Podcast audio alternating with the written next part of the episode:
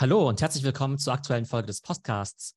Heute zu Gast ist der Stefan Hungeling und der ist der CEO von Christ. Christ kennt natürlich jeder, das ist ja die bekannte Juweliermarke. Und der Podcast heute wird aus zwei Teilen bestehen. Im ersten Teil werden wir viel über Christ sprechen und auch über deren Digitalstrategie. Und im zweiten Teil wollen wir natürlich mit Stefan, da er absoluter Experte ist für das Thema Schmuck und auch Luxusuhren, natürlich auch mit ihm darüber sprechen, was ist aktuell eigentlich im Luxusuhrenmarkt los. Der scheint ja relativ überhitzt zu sein. Und da freue ich mich natürlich über die Einschätzung eines absoluten Experten. Hallo Stefan, toll, dass du da bist. Hallo Theo, vielen Dank für die Einladung. Ich freue mich sehr. Ja, Stefan, stell dich doch mal kurz vor, ähm, was du bei Christ aktuell machst und wie du dahin gekommen bist. Ja, du hast ja ähm, schon, schon alles gesagt. Äh, vielen Dank für die netten Worte. Mein Name ist Stefan, Stefan Hungeling. Ich ähm, bin gesamtverantwortlich für die ähm, Christ-Gruppe. Das ähm, ist jetzt so seit etwas mehr als viereinhalb Jahren so. Davor war ich ähm, CFO bei unserer gleichzeitig Schwester und Mutter in, äh, bei Douglas. Ähm, und davor war ich äh, viele Jahre in der Unternehmensberatung. Und ähm, ich glaube, was vielleicht besonders spannend ist, äh, groß geworden bin ich tatsächlich im Uhren- und Schmuckbereich. Also wenn man meinen Nachnamen googelt, findet man die Geschäfte meiner Familie. Ich habe also das ganze Thema Schmuck und Uhren mit, mit, der Muttermilch bekommen, bin in der Werkstatt aufgewachsen, ja, habe irgendwie schon äh, früh irgendwelche Sachen auseinandergenommen ähm, und bin ganz happy, äh, dass ich äh, das jetzt auch wieder beruflich tun darf. Sehr spannend. Jetzt hast du ja schon gerade gesagt, die Christ-Gruppe. Ähm, was gehört denn alles dazu? Und ich glaube, Christ als Namen, als äh, Händler, das kennen wahrscheinlich die meisten. Aber mich würde natürlich interessieren, wie aktuell auch eure Positionierung ist. Einmal so von der Zielgruppe her, von der Preislage, natürlich auch von dem Sortiment und vielleicht auch von den Marken, die bei euch besonders gut laufen oder für die ihr bekannt seid. Ja, ich glaube tatsächlich, ne, Christ als ähm, Juwelier, den, ähm, das kennen alle. Das ist auch unsere, ähm, unsere wichtigste und ähm, ich sag mal, volumenstärkste Marke. Wir haben ähm, äh, gut 200 Läden in Deutschland und Österreich und gut funktionierende Digitalkanäle. Wir haben aber seit einigen Jahren zwei weitere Retail-Brands. Wir haben unterhalb von Christ die Marke Balmano. Die ist keine Ahnung, 2000 12, 13 ähm, im, äh, im Rahmen dieses äh, Pro7 äh, Sat1 äh, entstanden ähm, und sollte so ein bisschen ein äh, Challenger in den, ähm, für die, für die ohne Schmuckindustrie sein. Wir haben die vor drei Jahren übernommen und positionieren es bei uns als eine fashionorientierte Digital-Only ähm, Retail-Brand.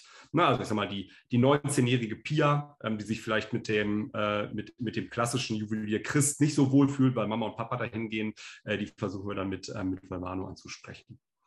Und oberhalb von Christ ähm, haben wir eine Marke reaktiviert, die ähm, wir in den 90ern mal gekauft haben, lange vor meiner Zeit. Ähm, nichtsdestotrotz ähm, ähm, gehört sie schon viele Jahre zu der Christgruppe. Das ist Brinkmann und Lange.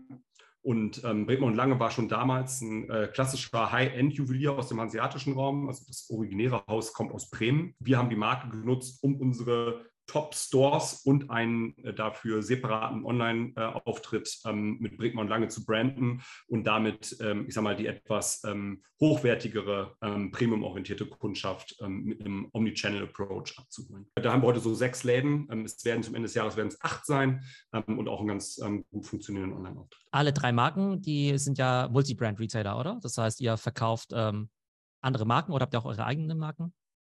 Also das sind alles Multi-Brand-Retailer, aber wir haben auch einen erheblichen Eigenmarkenanteil. Das, ähm, äh, das, unterscheidet sich allerdings von Brand zu Brand sehr. Also bei Christ haben wir einen relativ hohen Eigenmarkenanteil dadurch, dass wir, ähm, äh, dass wir recht viel Schmuck machen neben der Uhr und Schmuck ist deutlich weniger brandaffin, während zum Beispiel bei Brinkmann und Lange einen deutlich geringeren Eigenmarkenanteil haben, weil irgendwie der Uhrenanteil hoch ist. In Summe über die gesamte Gruppe machen wir ungefähr die Hälfte unserer Umsätze mit eigenen Marken. Und das ist auch ein wichtiger, ein wichtiger strategischer Treiber bei uns, ähm, dass, wir den, äh, dass wir den Anteil eigener Produkte und eigener Marken erhöhen, einfach um ein bisschen aus dem Vergleichbarkeitsgame irgendwie rauszukommen. Jetzt hast du ja schon eure drei Markenstrategie angesprochen, ne? also auch Valmano, um auch die jüngere Zielgruppe abzuholen. An Valmano kann ich mich noch erinnern, weil ich damals zu der Zeit auch bei Pro7 Sat1 gearbeitet habe, in deren Venture-Bereich.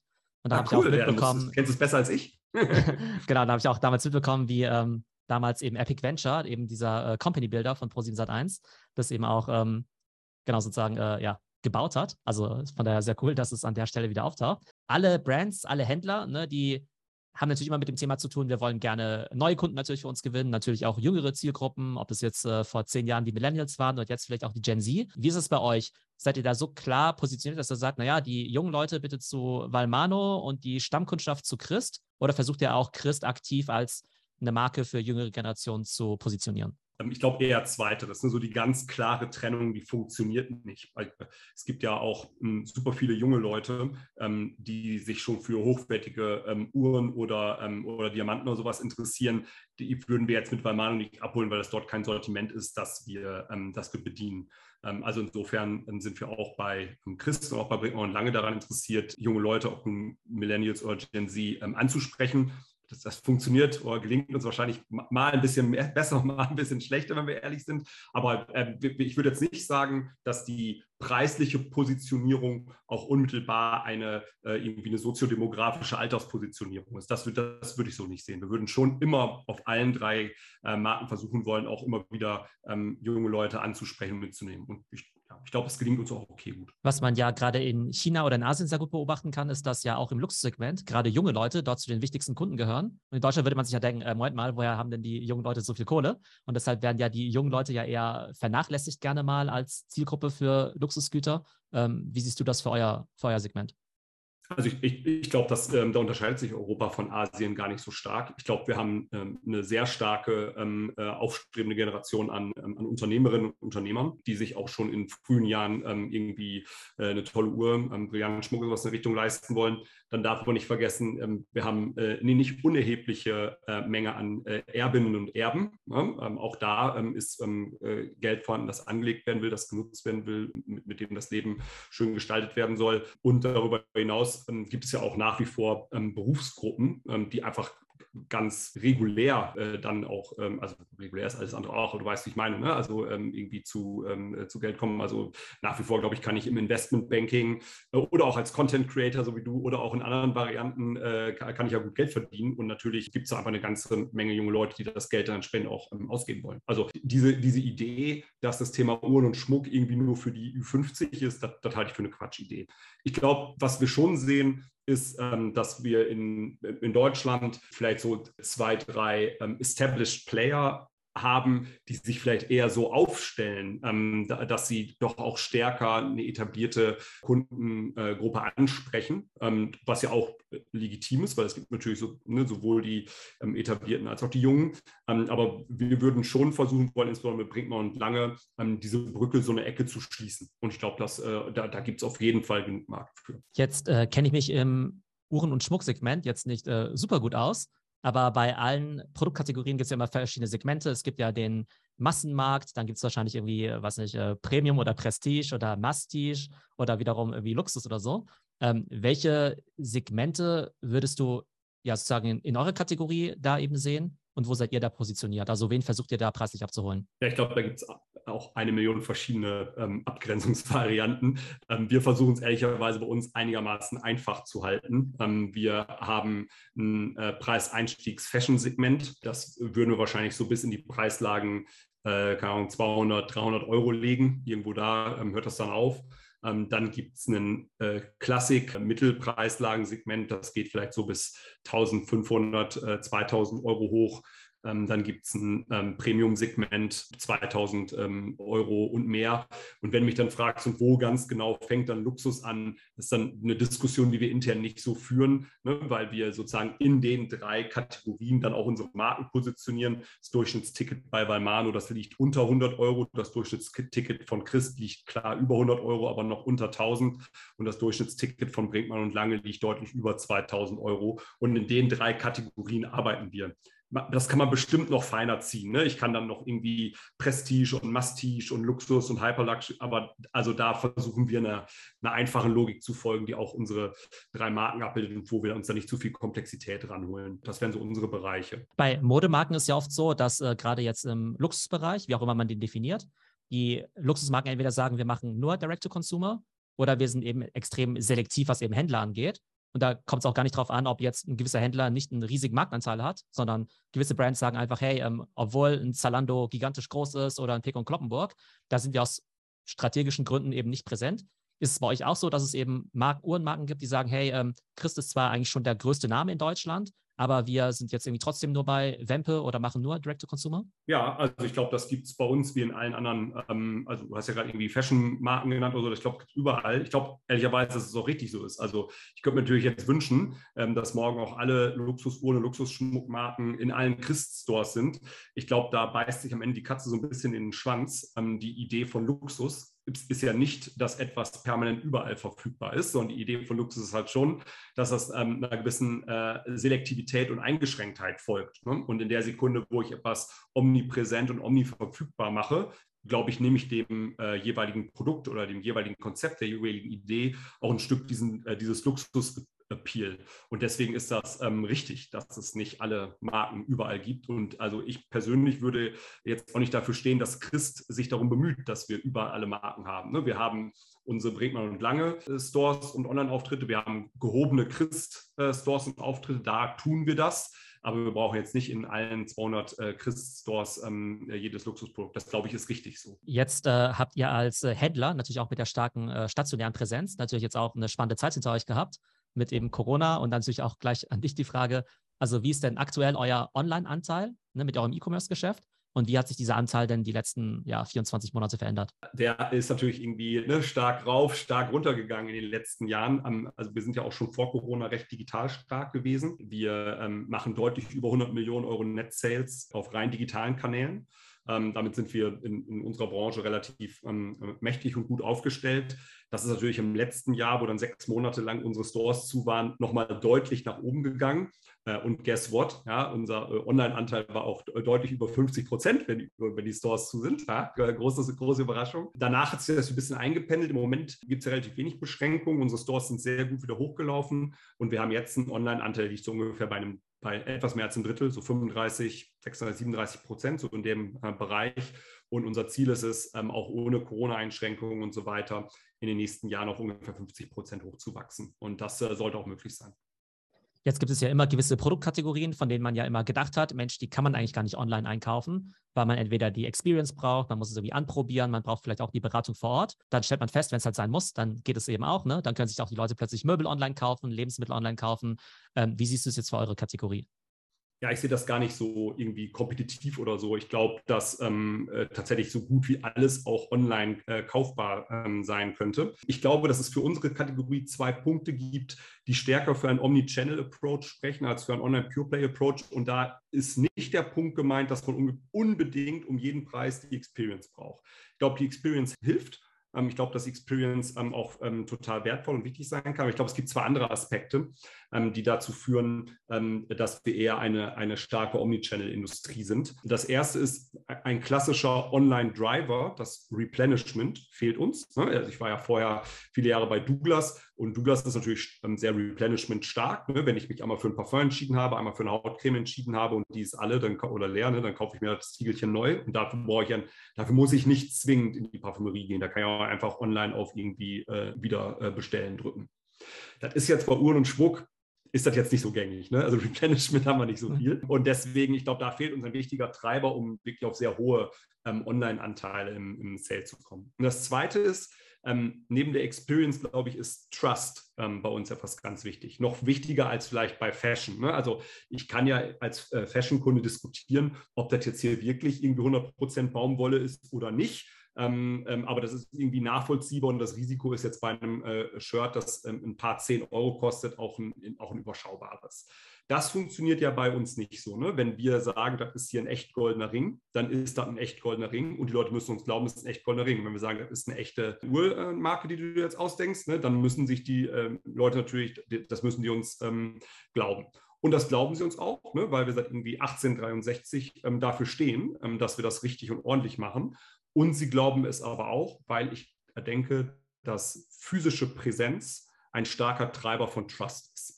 Ähm, ne, man hat immer noch so ein bisschen dieses Backup im Hinterkopf, ja, und wenn es dann doch nochmal irgendwie so richtig was daneben geht oder es muss doch nochmal was angepasst werden, es gibt irgendwie einen After-Sales-Service, ich habe noch mal eine Frage und ich kriege es irgendwie online alles so gar nicht richtig gebacken, dann kann ich halt schon auch immer noch hier in die Innenstadt gehen und direkt zu einem, äh, zu einem Christ-Store gehen. Und ich glaube, das tut in unserer Industrie was für die Menschen, für unsere Kundinnen und Kunden, dass wir irgendwie äh, da sind und präsent sind und das vermittelt Trust. Neben der Experience auch Trust. Und ich glaube, die, diese drei Punkte, ähm, ich wollte mit die Experience nicht kleinreden. Ich glaube, das ist nicht der einzige Treiber, sondern all die Punkte zusammen äh, führen dazu, dass wir eine starke Omnichannel-Industrie sind und nicht so sehr eine Online-Pure-Play-Industrie.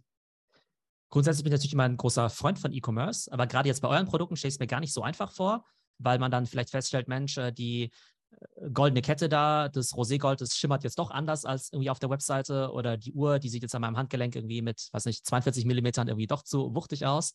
Ähm, dann stelle ich mir doch vor, dass es dann wahrscheinlich doch einiges an Retouren gibt, beziehungsweise vielleicht auch so Problematiken, vielleicht mit, naja, nicht, dass es oft vorkommt, aber vielleicht dann doch irgendwelche Kunden, die sagen, boah, das ist ja weiß nicht, äh, das Einohrring irgendwie verloren gegangen oder die werden dann durch Kunstschmuck von Bijou Brigitte irgendwie ersetzt oder ähnliches. Kannst du vielleicht auf das Thema eingehen? Klar, gerne. Ich, ich glaube, alles, was du sagst, ist richtig. das, ist, das ist genau so. Wir betreiben sehr großen Aufwand, sowohl bei der äh, Produktfotografie und Darstellung, beim Versand, aber auch beispielsweise bei der Retoure. Wir öffnen alle Retourenpakete unter einer Kamera, um genau nachweisen zu können, was drin war und ob das drin war, was vorher eingepackt wurde. Also da betreiben wir sehr, sehr viel Aufwand, weil natürlich äh, da bei uns irgendwie viel, ähm, viel möglich ist.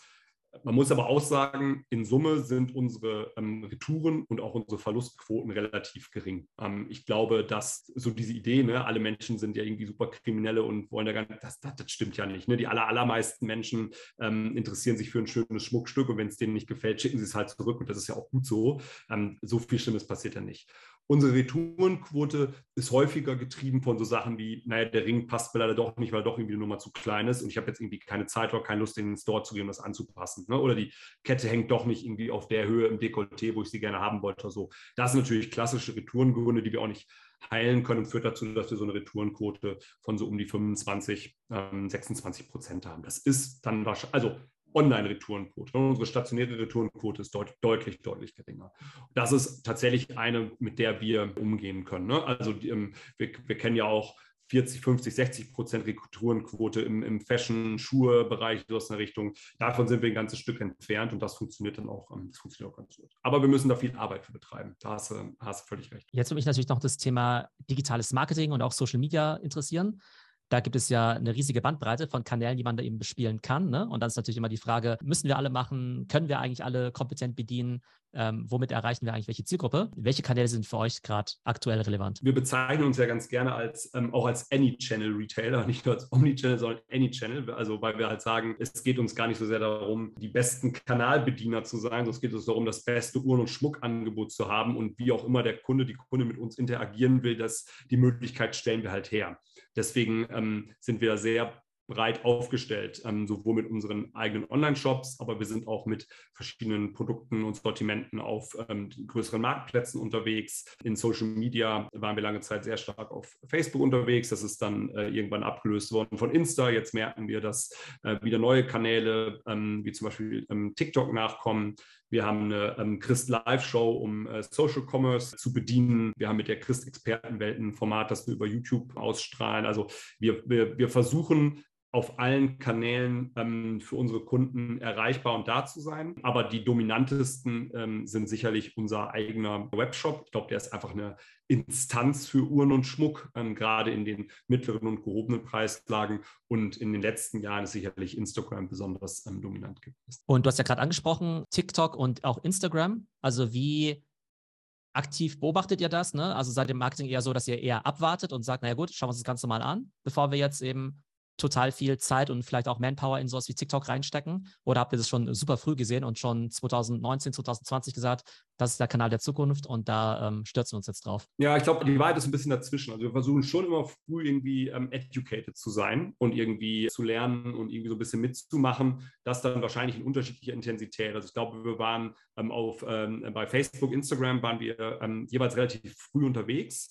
Wir sind natürlich durch unsere ähm, Licensed Brands, wie zum Beispiel mit irgendwie Guido Maria Kretschmer, haben wir quasi so einen, irgendwie so einen natürlichen Dauerinfluencer auch äh, bei uns bei, über den wir vertreten sind. Das hat natürlich dann insbesondere auch bei Instagram sehr gut, ähm, sehr gut funktioniert. Bei TikTok ähm, waren wir die erste Zeit etwas zurückhaltender als, ähm, als bei den äh, vorherigen Kanälen. Ich denke, da werden wir jetzt in der nächsten Zeit ähm, schrittweise, ähm, schrittweise aufschließen müssen, insbesondere für so junge, jüngere Themen wie, ähm, wie Manu und einige eigene Marken.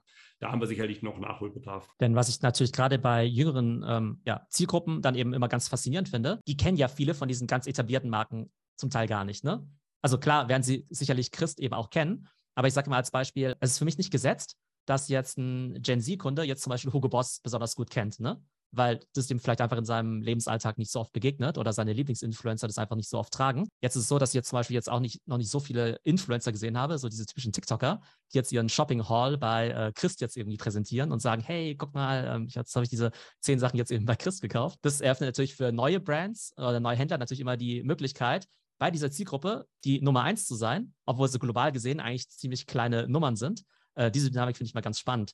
Ähm, habt ihr da so eine spezielle TikTok-Influencer-Strategie, die ihr jetzt vielleicht noch stärker angehen wollt? Zunächst, das würde ich komplett so unterschreiben. Ne? Also das Aufkommen neuer Technologien, neuer Plattformen ist natürlich immer eine Riesenchance ähm, für äh, junge Brands, dann an den Incumbents einmal vorbeizuziehen ne? und zu sagen, hier, hier sind wir und dann ähm, hast du auf einmal ein, ein Publikum, das äh, Christ oder auch andere Marken im Uhr- und Schmuck- oder Fashion-Bereich gar nicht so auf der, gar nicht so auf der, äh, auf dem Radar hat. Also das finde ich auch super spannend. Also ich glaube, man muss ja ganz klar sagen, ähm, wir sind jetzt irgendwie kein Großkonzern, hm, aber wir sind natürlich irgendwie als etwas größerer Mittelständler eben dann auch nicht so super schnell wie ein junges D2C-Unternehmen, äh, das dann einfach auch sehr zügig versucht, diese Themen zu besetzen und damit, ähm, und damit durchkommt und wir dann eben nachziehen müssen. Ich finde das aber auf der anderen Seite auch nicht so schlimm. Also ähm, es gibt ja immer mal wieder Themen, die muss man besetzen und gibt es immer wieder Themen, dann ist es vielleicht nicht so schlimm, wenn man irgendwie nicht sofort ähm, äh, massiv rein investiert. Dass wir nicht immer the earliest Adopter sind, sondern einfach versuchen, uns früh zu educaten und dann eine, eine gute Entscheidung zu treffen. Damit sind wir bis jetzt eigentlich immer ganz, ähm, immer ganz gut gefahren. Was Instagram betrifft, ähm, glaube ich, funktioniert das gut und wir werden irgendwie unsere Influencer-Tätigkeit und so weiter, das werden wir noch weiter ausbauen. Bei TikTok werden wir einfach nachinvestieren müssen. Ne? Das, da werden wir einfach das, was wir zeitlich so eine Ecke vielleicht auch verloren haben in den letzten Jahren, werden wir dadurch ausgleichen müssen, dass wir es dann jetzt ähm, über, über ein entsprechendes Investment ähm, gut machen. Ähm, das, das ist so. Also da, das kann ich nicht schönreden, da hängen wir noch ein bisschen hinterher. Also zumindest bei TikTok kann ich auf jeden Fall, also sehe ich auf jeden Fall extrem viel Content, der eben auch was mit äh, Schmuck, Luxusuhren, Luxusgütern, Autos und so weiter zu tun hat. Also ich glaube, das Interesse ist auf jeden Fall da. Und wie wir vorhin ja besprochen haben, äh, offenbar ja auch die Kaufkraft. Was wir sehen ist, dass wir tatsächlich äh, gerade ganz junge Leute ähm, tatsächlich wieder auch ähm, über, äh, über Stores erreichen. Also wir sehen einfach zunehmend Leute, äh, die keine Ahnung, nach der Schule, nach der Uni, wie auch immer, noch, noch mal durch die Stadt schlendern ähm, und dann nochmal in die, in die Stores reingehen. Das messen wir alles relativ präzise.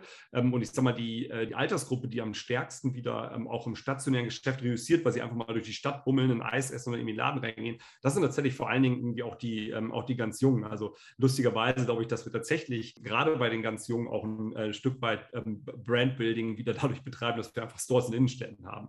Was nichts daran ändert, dass wir dringend mehr auf TikTok machen müssen. Ich glaube definitiv, dass sie auch sehr gerne offline dann auch einkaufen. Aber ich glaube, dass dann sowas wie TikTok natürlich ein sehr guter Traffic-Bringer natürlich sein kann, ja, ähm, um ja. die Awareness eben auch zu äh, erzeugen. So, das war Teil 1 meines Gesprächs mit dem Stefan Hungeling, dem CEO von Christ.